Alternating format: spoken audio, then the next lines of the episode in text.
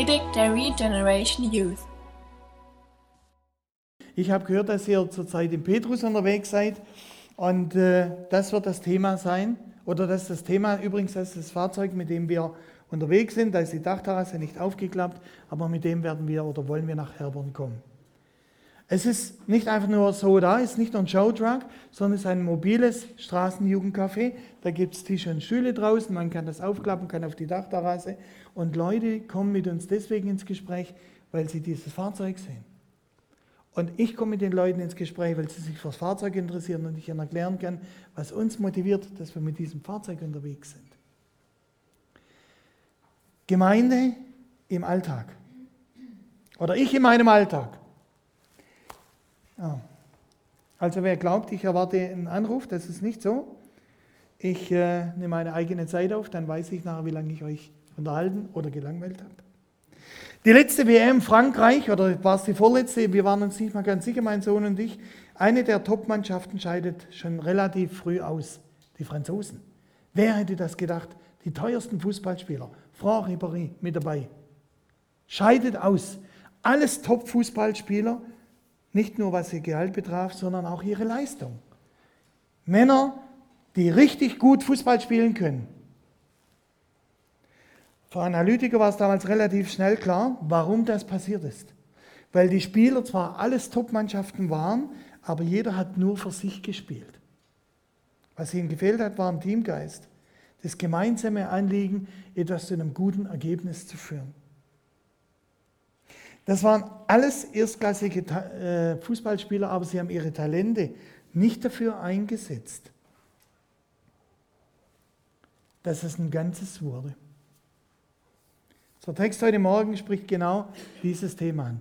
Petrus schreibt an Menschen in einer Zeit, in der es darauf ankommt, dass die ihre Talente nicht nur zu ihrem Selbstzweck einsetzen. Seit der Geburt von Jesus leben wir als Menschen in der Zeit der Gnade. Also in der Zeit, in der wir als Menschen die Möglichkeit haben, uneingeschränkt durch Jesus Christus mit dem Schöpfer ins Gespräch kommen zu können. Es braucht keine Opfer mehr, es braucht keine Schlachtopfer mehr, es braucht nichts Blutiges mehr, es sind keine blökenden Lämmer, die da vor eurem Gemeindehaus noch rumstehen und warten, dass ihnen die Kehle durchgeschnitten wird. Und Jesus Christus hat das eingeleitet. In Lukas Kapitel 4, Vers 21 wird ihm die Schriftrolle gereicht. Die hat er gar nicht selbst geholt, sondern man reicht ihm eine Schriftrolle, man gibt ihm die Bibel und sagt, schlag auf und lese vor. Und Jesus schlägt einfach auf, was er liest. Und er liest, was passiert und sagt, heute ist dieses Wort vor euren Ohren zur Erfüllung gekommen. Lukas Kapitel 4, Vers 21. Und dort heißt es, und dort zitiert Jesus, auszurufen, dass ein angenehmes Ja des Herrn. Da geht es aber noch weiter. Aber er hört auf mit dem angenehmen Ja des Herrn. Damit hat die Zeit der Gnade begonnen, eben diese Zeit, in der wir alle bei Gott vor allem eines vorfinden können, eine geöffnete Haustüre. Ich war unterwegs äh, in Süddeutschland und habe eine Schulkameradin besucht und wir haben später dann auch noch telefoniert, sie ist Türkin und äh, wir kamen ich rief ihr dann nochmal an und weil ich spürte, da ist bei ihr vieles einfach im Argen. Die Ehe ist geschieden, ähm, also es ist viel Not in ihrem ganzen Leben. Dann hat sie einen 13-jährigen Sohn, der pubertiert nach allem, was dazugehört. Da finden wir beide uns dann auch wieder. Und dann telefonierten wir miteinander. Und dann kamen wir und ich sagte ihr, weißt du, Ümi, du brauchst Jesus. Und dann sagte sie, weißt du, Jürgen, ich brauche deine Gebete. Bete viel, bete viel, bete viel. Sagte sie, du glaubst gar nicht, wie viel ich bete. Ja? Und dann fiel mir ein Bild ein. Sagte, das glaube ich dir. Und dann versuchte ich ihr den Unterschied zu erklären. Wenn man ein Gebäude hat und es ist keine Türe drin oder die Türe ist verschlossen, dann muss ich beten und schreien und flehen, bis mich jemand hört. Das könnt ihr bei uns zu Hause erleben. Wir haben eine, Funk, äh, eine Funkklingel. Und ab und zu geht dann die Batterie vorbei, äh, Batterie leer. Das ist immer so das Prickelnde. Dann stehen die Leute draußen und klingeln. Und weil die Batterie leer ist, hören wir halt nichts mehr. Und dann gibt es den Moment, wo Leute dann tatsächlich an die Türe klopfen. Aber weil man noch eine Zwischentüre hat, hören die Leute das nicht. Diejenigen, die sich bei uns auskennen, die gehen dann durch den Schuppen und stehen dann am Küchenfenster. Das funktioniert dann. Man kann euch sagen, das funktioniert dann wirklich. Wenn dann zufälligerweise plötzlich jemand zum Küchenfenster reinschaut, dann sind die aber alle hellwach. Und dann sagt dieser Ümi, schau, es ist eigentlich im Glauben mit Jesus genauso. Du kannst beten, beten, beten, wie du willst. Wenn niemand dich hört. Und dann versuchte ich hier zu erklären, was das mit Jesus Christus auf sich hat. Und dann sagt hier, Jesus Christus sagt, ich bin die Tür zum Leben. Sagt er, wenn Jesus Christus die Türe ist, dann bedeutet das, das Gebäude ist offen, du kannst hineingehen. Und dann sagt er, es gibt Leute, die knien vor diesem Gebäude und sie beten, was das Zeug hält, obwohl die Türe offen ist. Und dann sagt er, als ich 16 war, habe ich realisiert, die Tür ist offen, ich kann da durchgehen. Und deswegen ist Jesus Christus derjenige, der die Türe geöffnet hat und gesagt hat, ihr könnt reingehen. Das Angebot ist da. Wisst ihr, das ist das, was wir auch in, auf Messentag weitergeben können.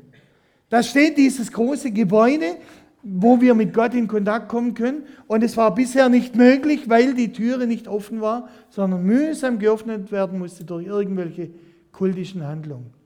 Und dann kommt Jesus Christus und er stirbt am Kreuz und sagt, jetzt ist die Türe offen.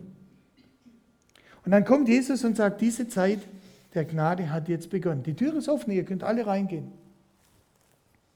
Seit der Zeit ist viel passiert. Weltgeschichte ist geschrieben worden. Nationen haben sich aufgelöst. Die Germanen gibt es heute nicht mehr. Kriege haben die Welt überzogen. Israel ist in alle Weltteile verstreut worden. Die Zeit der Reformation kam, die Aufklärung der technischen Veränderung in Europa, die beiden großen Weltkriege. Was ist nicht alles seit der Zeit passiert, als Jesus Christus das gesagt hat? Menschen haben sich zu Tausenden in der Zeit zu Jesus bekehrt und bekehren sich bis heute. Und seit 1948 kommt Israel wieder als Volk zusammen. Und die große Frage ist, wo stehen wir? Wo stehen wir? Petrus nimmt in unserem Text eine Standortbestimmung vor. Und es ist ein Endzeittext.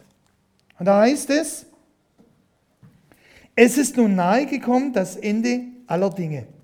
1. Petrus Kapitel 4, Vers 7 bis 11.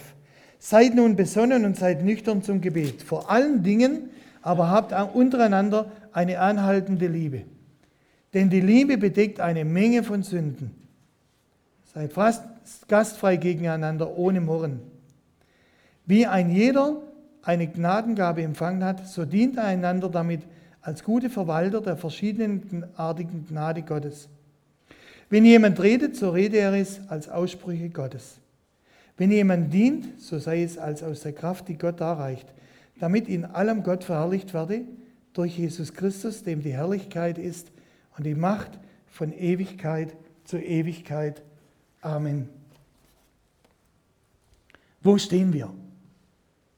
Wie nahe ist das Ende? In Matthäus Kapitel 24 redet Jesus Christus von Kennzeichen der Erde und wir kennen das. Immer wieder haben das Leute verwendet, sicherlich auch Anfang, Mitte der 30er Jahre, haben Leute diese Stelle auch zitiert. Und da sagt Jesus, ihr werdet hören und sehen von Krieg, von Erdbeben, von Seuchen, von Verführung, von Hungersnöt, von Verfolgung, welche gegen die, welche die mit Jesus leben. Oh, was haben wir es noch großartig in Deutschland. Niemand muss um seines Glaubens willen Angst haben. Wenn ihr heute Nachmittag nach, oder nachher nach draußen geht, dann erwartet euch wahrscheinlich der Braten auf dem Tisch, aber nicht die äh, Geheimpolizei oder sonst jemand oder der Tod. In anderen Ländern ist es anders. Und Jesus sagt, es wird auch Ideologen geben und Menschen, die mit falschen religiösen Ansichten und Haltungen euch versuchen zu verführen. Und das massivste Kennzeichen, weil die Gesetzlosigkeit aufhören wird, wird die Lieblosigkeit sich ausbreiten. Im Augenblick mache ich in Deutschland eine ganz andere Beobachtung. Es begeistert mich, wie viele tausende Ehrenamtliche packen einfach mit an. Deutschland ist ein wunderbares Land. Mit allem, was nicht läuft, wenn ich Syrer wäre, würde ich auch nach Deutschland kommen. Wo finde ich ein Land, wo Leute applaudieren, wenn ich aus dem Zug steige als Flüchtling? Diese Unterhaltung, diese Frage, wo stehen wir, die finden wir in Matthäus 24. Und womit beginnt es? Da kommen die Jünger aus dem Tempel heraus und sie zeigen Jesus Christus die fantastischen Mauern dieses Tempels. Muss unwahrscheinlich beeindruckend gewesen sein. Und Jesus Christus hört das Ganze und sagt, egal was für eine Bausubstanz, es wird nichts bleiben, wie es ist. Kein Stein wird auf dem anderen bleiben. Und dann weckt das bei den Jüngern die Frage und sagt, wann wird das sein? Und da wusste Jesus Christus ja schon, was alles kommen wird. Also kein Stein wird auf dem anderen bleiben. Seit 1948 geht es uns in Deutschland, ich weiß nicht wie gut, fantastisch. Glauben wir wirklich, dass es einfach so weitergeht? Die Welt da draußen weiß, das geht so nicht weiter. Also wo stehen wir? Gesetzlosigkeit nimmt zu, die Liebe wird erkalten und wo befindet sich die Gemeinde Jesu? Mittendrin in der Welt. Wir sind mittendrin dort, wo das Leben sich abspielt. Und so bin ich zu dem Thema gekommen. Paulus, Petrus schreibt, es ist nahe gekommen das Ende aller Dinge. Seid nur nüchtern und besonnen. Und ich muss offen dazu gestehen, ich habe mit diesem Wort nüchtern echt meine Schwierigkeiten gehabt, weil ich gedacht habe, wie erkläre ich das? Und jede Bibelübersetzung, die ich genommen habe, hat das Gleiche genommen. Also habe ich etwas getan, was ich ähm, immer wieder gerne tue. Ich habe in einer anderen Sprache nachgeschlagen. Und jetzt möchte ich euch das einfach vorlesen aus dem Englischen. Und dort heißt es, The end of the world is coming soon. Das Ende der Welt kommt bald. Therefore, be earnest and disciplined in your prayers. Und das war ein Wort, mit dem konnte ich was anfangen. Sei ernsthaft und diszipliniert in deinem Gebet. Wie viel Zeit habe ich im Alltag, um mit Jesus zu reden? Wie sieht dein Gebetsleben aus? Ich möchte nicht jetzt einen Katalog aufstellen nach dem Motto, du musst so und so und so viel beten. Das tut meine Schulkameradin. Die betet unwahrscheinlich viel. Aber sie hat nicht begriffen. Sie ist Muslimin, aber Gott arbeitet in ihrem Herzen. Ich muss ehrlich nebenbei noch sagen, Gott tut ja ganz viele Wunder. Ich erzählte ihr von äh, Pfingsten, dass wir mal wieder in Eidling sind. Und dann erzählte sie mir, dass früher ganz oft eine Diakonisse, ich kenne diese Diakonisse auch, bei ihr zum Mittagessen kam. Und jetzt kommt das wieder so hervor, weil sie so alles mal gehört hat. Gott gebe, dass die noch Jesus kennenlernt. Sei diszipliniert in deinem Beten, das heißt, sei, bleibe dran. Ich möchte da noch etwas näher konkret eingehen drauf. Das ist ein Satz, den ich immer wieder auch gerne weitergebe, weil es mit unserem Leben zu tun hat. Was uns beeindruckt, das bestimmt unser Denken unser Entscheiden, unser Handeln und die Richtung, in der wir uns bewegen. Wenn die Flüchtlingsströme uns als solches beeindrucken, dann übersehen wir die Möglichkeit, die es für uns als Christen gibt. Wenn wir den Hessentag in, seiner ganzen, in seinem ganzen Giole übersehen, äh, nur sehen, dann übersehen wir die Möglichkeit, die sich daraus ergibt, dass wir Menschen, die nach Herbern kommen, etwas weitergeben können, was ihr Leben grundlegend verändern kann. Unser Text heute Morgen, 1. Petrus 4, Vers 7 bis 11. Das ist mein erster Punkt. Was macht eine Gemeinde stark? Petrus schreibt ja an Christen. An Christen, von denen er weiß, die sind wirklich in der Mangel. Die sind wirklich unter Druck. Und es ist gar nicht nur die Frage, dass wir es in unserem Arbeitsalltag sind. Wisst ihr, unsere Jugendlichen in der Schule stehen ja auch unter Druck sich dazu zu stellen, ich bin Christ und ich lebe mit Jesus Christus. Mein Glaube ist mir wichtig. Deswegen möchte ich euch auch immer wieder sagen, überseht nicht diese Problematik, die Schüler und junge Menschen haben, wenn sie an der Schule sind, die dort sich auch zu Jesus stellen wollen und die unser Gebet ja auch brauchen. Was macht eine Gemeinde stark? Das allererste, dass sie sich in der Bibel auskennt. Ein Volk, das sich nicht in der Bibel auskennt, um das ist es arm bestellt. Eine unserer großen Aufgaben in, nächsten, in den nächsten Jahren wird sein, dass wir das Wort Gottes wieder weitergeben. 2017 kommt das Jahr der Reformation. Jetzt weiß ich nun, dass wir eine Freikirche sind, aber es spielt ja keine Rolle. Es gibt ja bei euch auch Leute, die sicher aus der Lutherbibel lesen. Es ist eine riesengroße Chance, unserem Land weiterzugeben, was das bedeutet. Das Jahr der Reformation. Das Jahr, in dem Deutschland mündig wurde. In dem Leute angefangen haben zu verstehen, Gott liebt mich. Gott ist erreichbar für mich.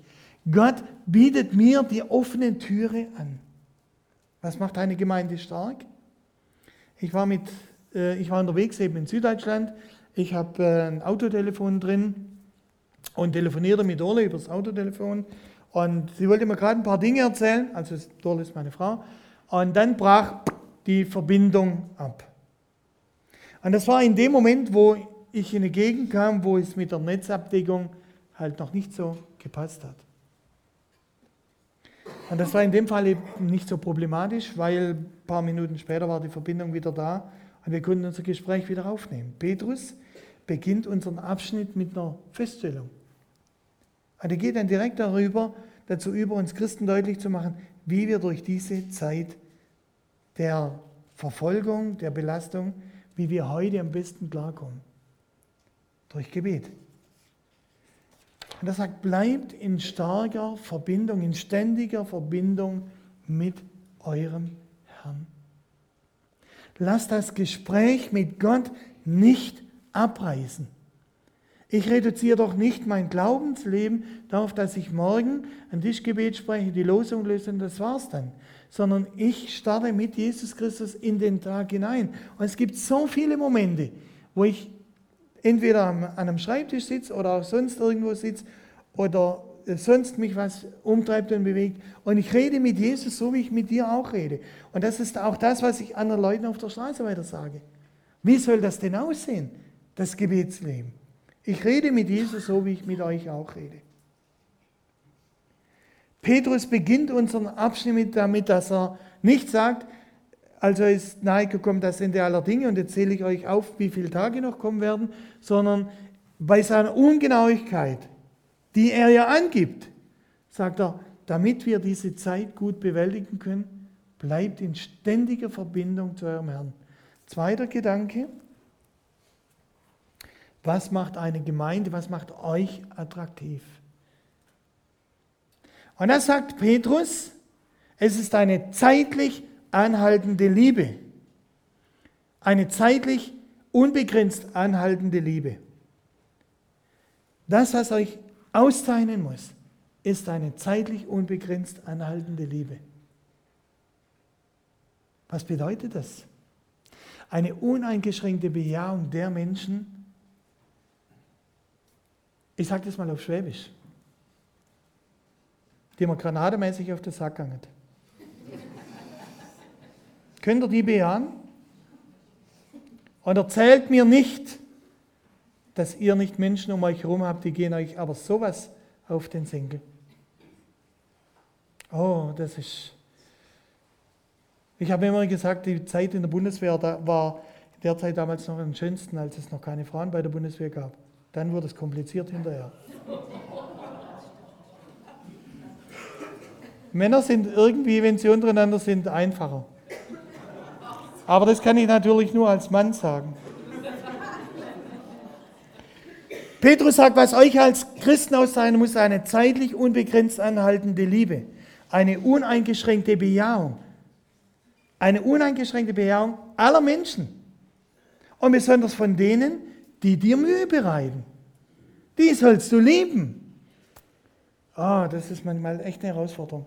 Also wir kommen ja nicht an unsere Grenzen, wenn wir bezeugen sollen, dass Jesus auferstanden ist, sondern wir kommen an unsere Grenzen, wenn wir Menschen lieben sollen. Ich, Dorle und ich, wir waren auf einer Kanutour. Und dann sagte jemand, also, es gibt Menschen, die lieben wir wirklich von ganzem Herzen. Und er sagt, und dann gibt es Menschen, ja, wir verstehen uns. Wir sind jetzt zwar nicht dicke Eier, aber wir verstehen uns. Sagt, dann gibt es Menschen, da weiß ich, die soll ich einfach lieben. Und dann dachte ich, er war fertig. Und dann sagt, dann gibt es Menschen, von denen weiß ich ganz genau, und der Herr liebt sie. Versteht ihr? Es gibt Leute, von denen weiß ich, die freuen sich wenn ich, äh, über mich, wenn ich komme. Und ich weiß, es gibt Menschen, die freuen sich über mich, wenn ich wieder gehe. Und Petrus sagt, das, was euch austeilen muss, ist eine zeitlich unbegrenzt anhaltende Liebe. Gastfreundschaft. Sind wir bereit, unsere Türen aufzumachen für jeden? Wirklich für jeden? Barmherzigkeit. Da erzählte mir jemand von irgendeiner, von einem Konzern, also ist ein Freund von mir, aber der hat mir das erzählt. Ein gläubiger Mann, Geschäftsführer, ganz oben in der Etage. Und dann kommt raus, dass er über Jahrzehnte in die eigene Tasche investiert hat. Und der Freund von mir war ziemlich erschüttert. Ich sagte, was macht man mit so einem Mann? Da ich überlegte, überlegt, was macht man mit so einem Mann? Was macht man mit den Managern, die bei VW betrogen haben? Winterkornischen Schwabe. Und er versucht ehrlich zu sein. Also glaube ich schon deswegen, dass er nichts gewusst hat davon, dass da gemauschelt wurde. Die Frage, warum lacht ihr jetzt? Was machst du mit Menschen, die betrogen haben? Oh, da können wir schimpfen, gell? Wisst ihr, was Jesus getan hat? Und das sagte ich meinem Freund dann relativ schnell dem Sünder die Hand reichen. Das ist Barmherzigkeit. Dem Sünder die, die Hand reichen. Barmherzigkeit. Was macht eine Gemeinde attraktiv? Liebe, Gastfreundschaft, Barmherzigkeit. Was macht uns als Gemeinde gesellschaftlich bedeutungsvoll? Und wir kennen das Phänomen aus Hotels, aus Treppenaufgängen, aus Jugendherbergen und so weiter. Wenn man da irgendwo in ein Zimmer geht und du hast ein schlechtes Zimmer, dann fällt die ganze Nacht ein Licht rein. Da musst du unter Umständen, ist wirklich so, unter Umständen musst du das Schlüsselloch zukleben oder zustopfen mit irgendetwas, damit das Licht in, die, in das Zimmer nicht reinfällt. Und was ist es? Dieses Licht, wo immer signalisiert wird, Notausgang. Das ist ein Permanentlicht, darf nie ausgehen. In Matthäus Kapitel 5, Vers 17 benutzt Jesus Christus dieses Licht, und er sagt dort, an euch kann die Welt erkennen, wie man aus dem Durcheinander dieser Welt wieder rauskommt. Er sagt, ihr Christen, ihr, die ihr mich kennt, ihr seid das Licht der Welt. Oh, mein Licht ist manchmal wie in so einer Stalllaterne, die ziemlich verdreckt ist. Da muss man immer wieder reinigen. Deswegen komme ich den Gottesdienst. Aber Jesus Christus sagt, das seid ihr als Gemeinde. Was macht uns als Gemeinde gesellschaftlich relevant? Wenn Gemeinde das Licht für die Welt sein will, wird sie das nicht sein, wenn sie Gebäude mit großen Mauern bauen. Und wir sehen das. Ich war nie in Köln bisher. Hat sich nie ergeben bisher. Aber ich habe viel vom Dom gehört. Und Menschen aus der ganzen Welt kommen dort rein und betrachten diesen Dom. Ich war im, im Allgäu, in der Wieskirche. Das ist äh, nicht ganz so groß, aber mindestens so beeindruckend.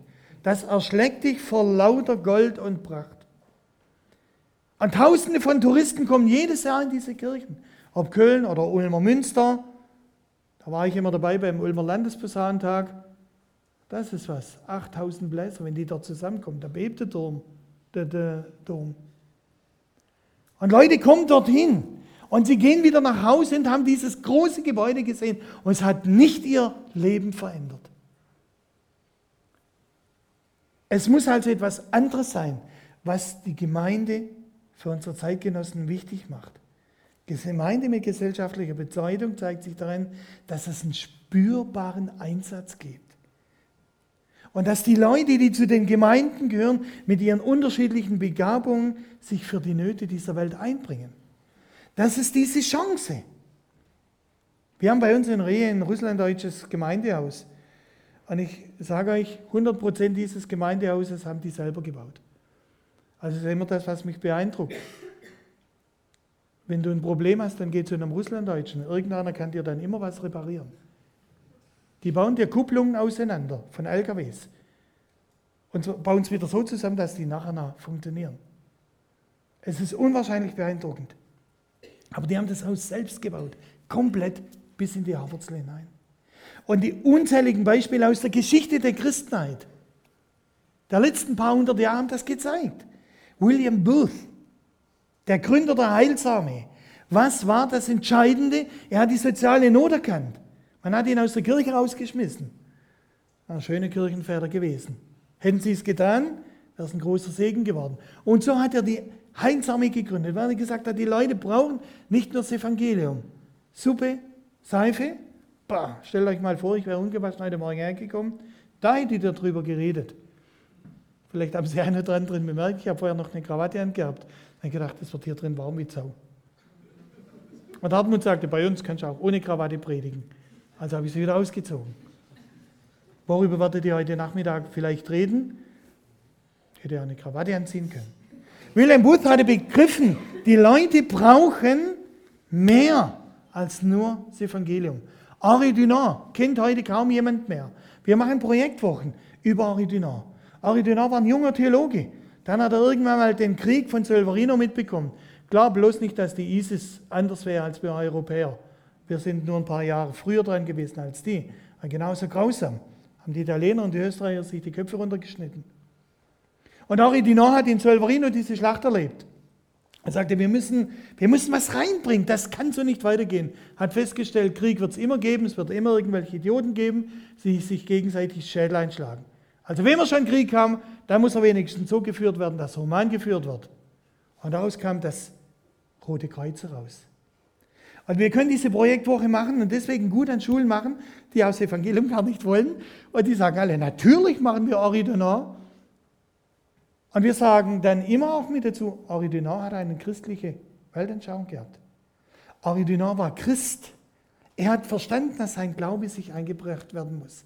Die Diakonie basiert darauf, dass Jesus gesagt hat, wir haben eine gesellschaftliche Verantwortung. Das ist heute das Problem der Diakonie. Einige von euch arbeiten vielleicht bei der Diakonie. Deswegen haben die so Probleme, weil die Diakonie heute Arbeitgeber ist und Gehalt zahlen muss. Deswegen funktioniert es auch nicht mehr. Die vielen Ehrenamtlichen, die diakonisch helfen, müssten wir die alle bezahlen? Mein lieber Mann, da wäre es aber schwierig in Deutschland. Diakonie kommt aus dem selbstlosen Dienen heraus. Die Welt hat sich immer dann zum Besseren verändert, wenn Menschen das begriffen haben. Ich weiß gar nicht, wie lange ich reden darf. Das letzte, worauf Gemeinde hinweist. Es gibt einen, der einen klaren Auftrag gegeben hat, nämlich von dem, der auf dem die Gemeinde begründet ist. Jesus Christus, der am Kreuz gestorben ist. Als wir zum ersten Mal nach Budapest gekommen sind, habe ich vor dieser riesigen Stadt höllisch Angst gehabt. Also allein schon das Ungarisch, das ist eine Sprache, die, die versteht nicht mal ein Schwabe. Und, äh, und dann Budapest. Und dann fährst du über diese eine dieser großen Brücken rein. Ich habe gedacht, in dieser Stadt kenne ich mich nie aus. Nach dem zweiten Tag wusste ich, wie in Budapest zurechtkomme. Das ist ganz einfach. Budapest ist geteilt in zwei Teile. Es gibt Pest und Buda. So ist es eben und du fährst über eine dieser Brücken rein. Und es ist völlig egal, wenn du dich verfährst. Du fährst einfach eine dieser großen Straßen, die es in Budapest gibt, fährst du entlang. Und du kommst immer am gleichen äh, Platz raus. Wo? Am Ehrenmal des gefallenen Soldaten. Alle Straßen führen immer darauf zu. Es war gar nicht so schlimm, als ich mich verfahren habe. Ich komme aus der evangelischen Kirche. Wir haben eine Wehrkirche, wurde gebaut im 15. Jahrhundert, äh, Bauernkrieg, und alles, was so eben dazugehört. Und äh, diese große Wehrkirche hat mehrere Eingänge. Also es ist völlig egal, von welcher Seite man in diese Kirche reinkommt, es geht immer auf das Kreuz zu. Egal von welcher Seite man kommt, man sieht immer auf das Kreuz. Wenn man von der Seite kommt, sieht man ein Kreuz. Wenn man von hinten reinkommt, sieht man vorne auf das Kreuz. Und unser Textabschnitt schließt mit diesem Blickwinkel. Das ist nur ein Textabschnitt aus dem Petrus. Alles, was in der Gemeinde und durch die Gemeinde geschieht, hat eine einzige große Ausrichtung. Jesus Christus. Darum geht es. Ich gehe doch nicht auf den Hessentag, weil ich glaube, wir sollten da einfach dabei sein, sondern weil das, was wir haben, dazu führen soll, dass Menschen Jesus kennenlernen. Es ist immer so die große Frage, wie machen wir jetzt das Ganze persönlich? Die Gemeinde, die Gemeinde, und du lehnst dich zurück und sagst, ja, ja, macht, macht ihr nur mal, das ist nicht mein Ding, macht ihr mal. Wir haben im November pro Christ bei unserer Ehe. Und wenn man wissen will, wo die einzelnen Leute stehen, dann macht man eine Evangelisation. Da kommt sehr schnell raus, wo die Leute stehen. Und dann habe ich festgestellt, dass es Leute gibt, die im Munde nach sagen, wir wollen da dabei sein. Und dann ging es darum zu sagen, also wir werben, wir möchten an jedes Haus eine Flagge haben, Flagge für Jesus zeigen. Und ausgerechnet Leute aus dem Leitungskreis sagten, das ist nicht mein Ding, da mache ich nicht mit. Da dachte ich, was ist ein Problem dabei? Dass du eine Flagge raushängst vor die Haustüre, der deutlich wird, pro Christ kommt. Man kann immer sagen, die Gemeinde, die Gemeinde. Wisst ihr, das ist das Herausfordernde. Es geht nicht darum, was die Gemeinde stark macht, sondern was macht dich stark. Was macht dich stark? Was macht dein Christsein attraktiv? Und das ist nun mein Punkt, wo ich merke, ich würde gern überzeugender leben, aber Gott arbeitet an mir. Bin ich froh. Was macht dich gesellschaftlich relevant? Dass ich mich einbringe, dass ich die Dinge anpacke, dass ich das tue. Ich sehe mit, oder wir sehen mit Schrecken, dass wir in unseren Gemeinden oder in unserer Gemeinde, vielleicht auch in anderen, ganz immer mehr das Problem haben, dass Mitarbeiter fehlen. Und vor allem auch die, die eigentlich das könnten. Frauen, deren Kinder aus dem Haus sind. Ich weiß, dass ich da heute Morgen wahrscheinlich Tabu anrühre. Und das macht man, wenn du als Frau die Kinder aus dem Haus hast, nicht mehr viel tun musst. Jeder wird sagen, man kann wieder schaffen. Geld verdienen, das braucht man. Und das sind dann ausgerechnet die Leute, wo ich denke, warum ist es so notwendig? Ist es so wichtig? dass wir immer noch mehr Geld verdienen? Wir haben in unserer Gemeinde zu Hause, wir haben ein echtes Problem. Wir haben mal ausgerechnet, wie viele Frauen gehen nicht arbeiten. Es ist kaum eine mehr da. Und wir haben ständig, ständig irgendwelche offenen Posten, wo wir sagen, da brauchen wir Leute dafür.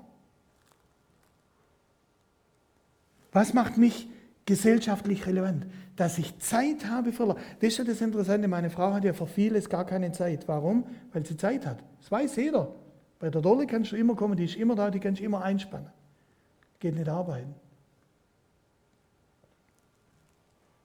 Aber da ist unsere Aufgabe. Jesus sagt, ihr seid das Salz der Erde. Bin ich verspürbar für unser Land? Worauf weise ich hin? Und jetzt haben wir das mich, mich, mich, mich. Es geht darum, dass wir heute Morgen verstehen, ich bin gefragt. Es ist meine Chance. Wie können wir all das umsetzen im Alltag? Was ich versucht habe weiter zu sagen. Und das finde ich so fantastisch. Petrus sagt im 1. Petrus 4, Vers 1, das habt ihr schon angeschaut. Ich komme nochmal darauf zurück. Er sagt, wappnet euch mit derselben Gesinnung, die auch Christus hatte. Es ist so cool. Also ich habe jetzt nicht dieses Armband dran, sondern anderes mit vier Punkten. BWOD. Unsere Kennzeichen könnt ihr überprüfen. BWOD. Sagt Autohändler, ich weiß, was das bedeutet. Ihre Frau heißt Dorothea und Sie heißen Jürgen. So ja, BWOD. Und wir fahren tatsächlich mit diesem Kennzeichen durch die Gegend. What would Jesus do? Was würde Jesus tun? Was will, dass Jesus, was will Jesus, dass wir es tun? What would Jesus do? Wie können wir das im Alltag umsetzen, was ich uns heute Morgen versucht habe? Petrus sagt, übernimmt die Haltung, die Jesus Christus gehabt hat. Und jetzt haben wir alle diese Leute, die uns Mühe machen. Und Gott liebt sie doch. Und Jesus sagt, ich möchte genau, dass du diesen Typen liebst. Und du sagst, das kann ich nicht. Der hat mir so viel Böses getan. Da draußen liegt ein Buch, wo es darum geht, dass Vergebung nicht nur dazu führt, dem anderen zu vergeben, sondern dass ich selbst innerlich heil werde. Ich will kein einziges Buch mit nach Hause nehmen. Nehmt es mit. Vergebung führt dazu, dass ich selbst innerlich heil werde. Wie kann ich zu jemand werden, der andere auf Christus hinweist? Und Jesus hat das erlebt. Und da kommt Jesus mit den zwölf Männern auf eine Insel und da hüpft so ein äh, undisziplinierter Nackedei durch die Gegend. Und alle haben versucht, den irgendwie gesellschaftsfähig zu machen, hat nie funktioniert, also haben sie den Spinner einfach laufen lassen. Weit weg draußen, hat irgendwann den Friedhöfen sein Unwesen getrieben. Und Jesus trifft genau auf den zu. Schock hoch 10 der Jünger. Wie kannst du nur? Unser Pastor macht sowas. Und Jesus geht auf den zu, spricht ihn an und wir kennen diese, dieses, diesen Bericht, diese kleine Geschichte, haben die Jünger erlebt. Und dann wird dieser Mann heil. Er wird gesund. Was haben Theologen darüber gestritten? Können Schweine ersaufen oder nicht? Ist das zutreffend oder nicht? Meine Güte, wo können wir die Zeit vertreiben mit irgendwelchen Dingen, die uns ja nicht weiterbringen? Aber dieser Mann wurde gesund. Und dann kam seine große Entscheidung, Jesus, und ich gehe mit dir, egal wohin du gehst. Ich werde zu einem ständigen Begleiter in deinem Leben. Und Jesus Christus macht das anderes. Er sagt nicht, ja, das ist klasse, ich könnte noch einen 13. brauchen, sondern er sagt was ganz anderes. Geh hin und erzähl den Menschen, was Christus Großes in deinem Leben getan hat. Ihr fragt euch vielleicht, was sollen wir den Leuten dort auf dem Tag weitergeben? Was brauchen die an Botschaft? Was brauchen die, dass ich ihnen weiter sagen soll? Und am Ende denke ich, vielleicht bin ich da gar nicht der Geeignete dafür. Und entweder ihr seid alles Leute, die nur der Form halber Christen sind, dann könnt ihr mir nichts weiter erzählen. Oder jeder Einzelne hier in diesem Saal ist jemand, der Jesus Christus kennengelernt hat. Kann jeder von euch was weiter erzählen? Warum? Weil jeder auf seine Weise erzählt hat, so habe ich Christus kennengelernt. Wisst ihr, wir brauchen nicht diese großen theologischen Diskussionen führen. Erzähl den Leuten, was Gott in deinem Leben getan hat. Das ist die Botschaft.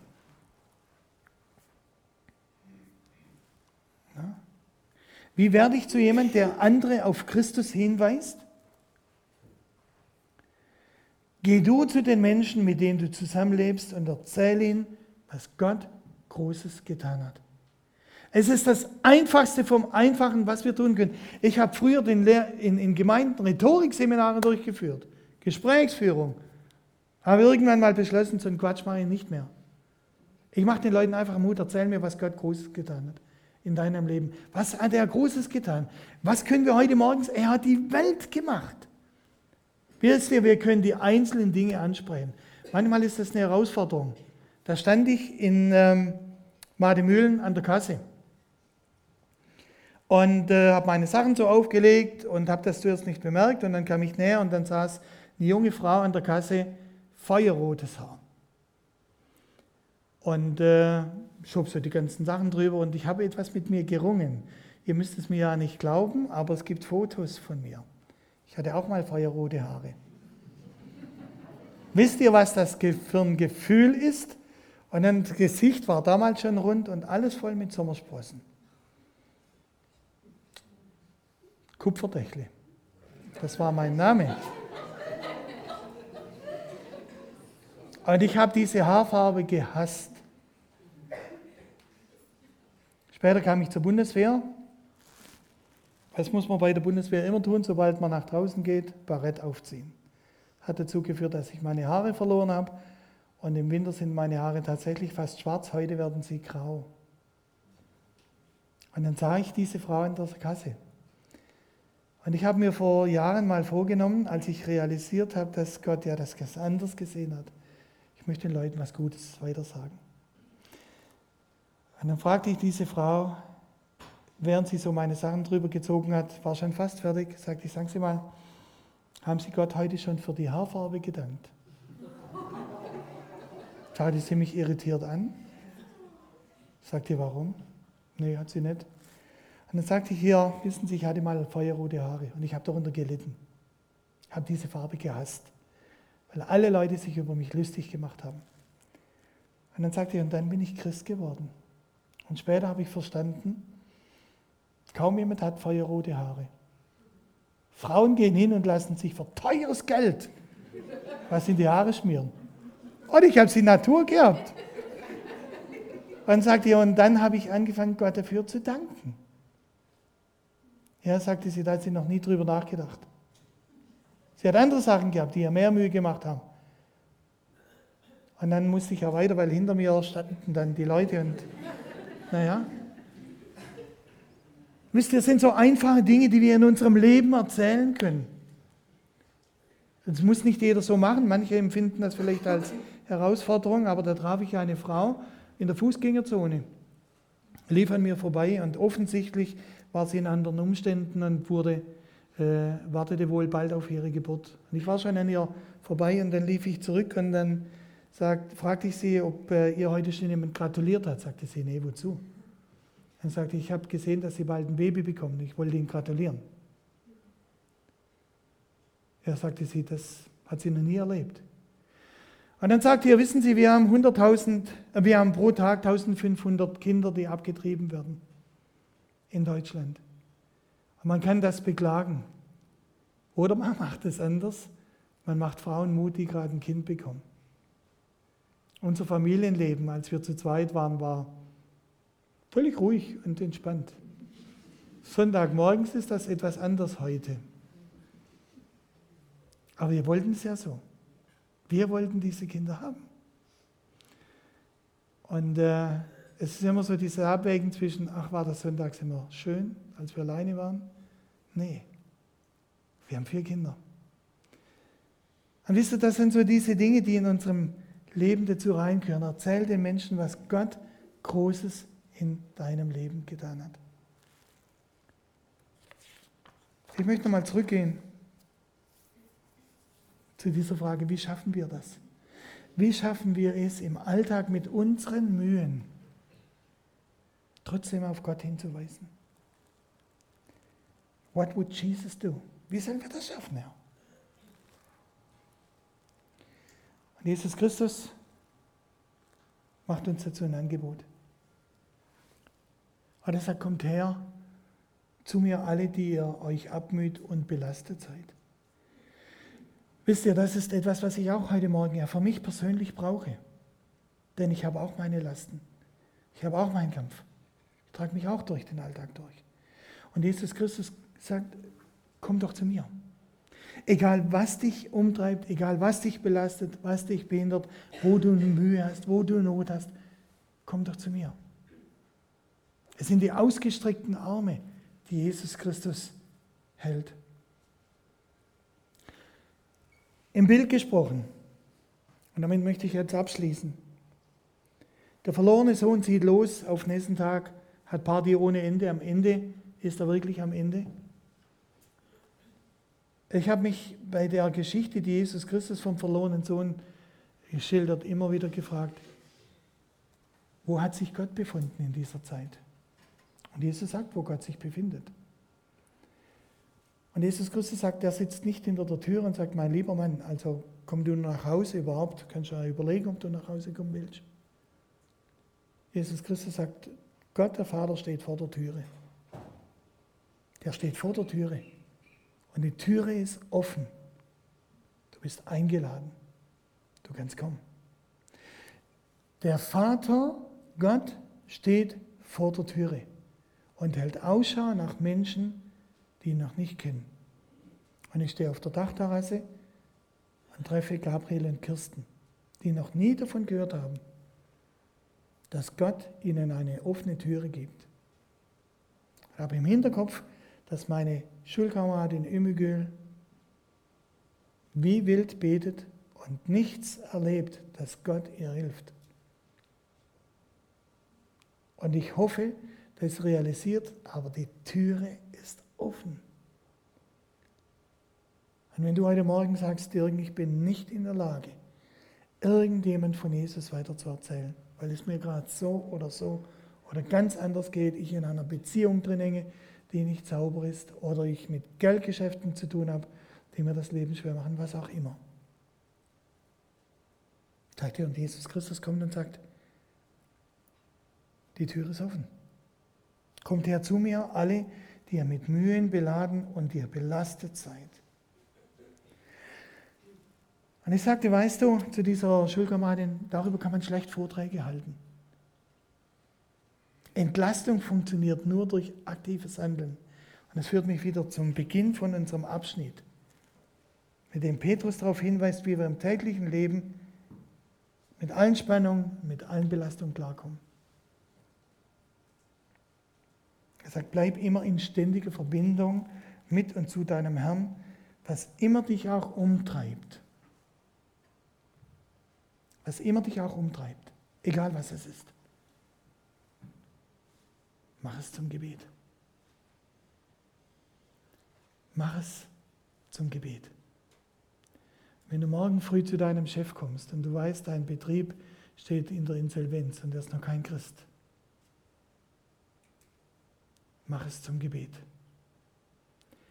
Letztes Beispiel und dann sage ich Amen. Ich habe mit jemandem studiert zusammen, Beatenberg. Thurgauer, Schweizer. Das sind ja schon Leute wie die Westerwälder. Da brauchst du eine Weile, bis du die kennenlernst. Und dann erzählte er von seinem Großvater. Christ, ein großer Mann, ein rauer Mann, kerniger Mann, Landwirt, weil die Zeit schlecht war, hat er eine Arbeit bekommen bei einem Keksfabrikanten.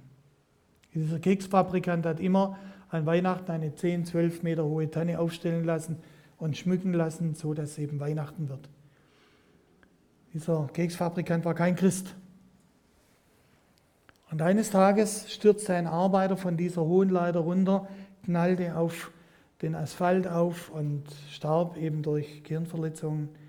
Und dann kam dieser Keksfabrikant zu diesem äh, Herrn Egli und sagte, hier, spülen Sie mal hier den Platz wieder sauber. Dieser Herr Egli hatte einen Besen und einen Eimer und er schob so das Wasser mit dem Blut die Kanalisation runter und machte den Platz sauber. Und dann kam dieser Chef dazu, ein ungläubiger Mann, ein harter Mann, ein geldgieriger Mann, ein rauer Mann und sagte ihm, das, das hat auch ihr Gott verursacht. Im Schweizerdeutschen. Und der Stefan erzählte mir dann, wie sein Großvater reagiert hatte. Und er drehte sich rum und sagte seinem Chef, und Sie werden genauso sterben. Und Wochen später wurde dieser Mann, dieser Großvater, zu seinem Chef gerufen. Und er stellte mit der Kündigung. Und kam in das Büro von diesem, Groß, äh, von diesem Mann und er nahm ihn mit zum Fenster und schob den Vorhang beiseite und sagte, Herr Riegli, dort unten habe ich mich bekehrt. Das hat dieser Mann gebraucht. Eine klare Aussage. Er ist Christ geworden.